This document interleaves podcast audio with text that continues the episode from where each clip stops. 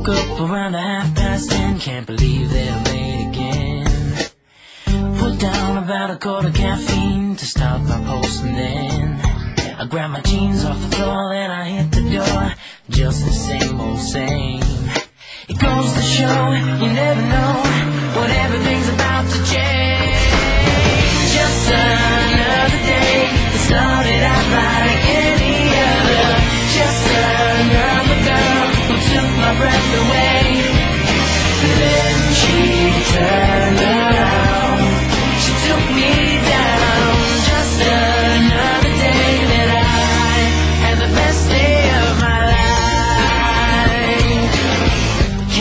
exactly what it was. She's not the usual type. She wore a cowboy hat with a red Prada boots and a Gwen Stefani smile.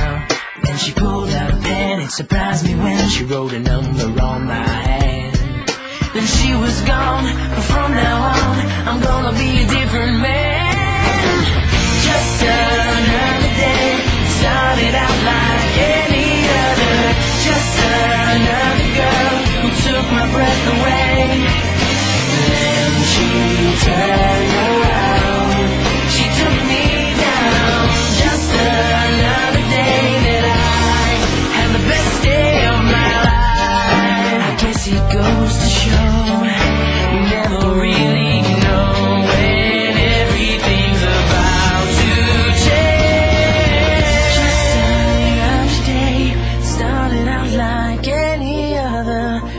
Another girl who took my breath away. Then she.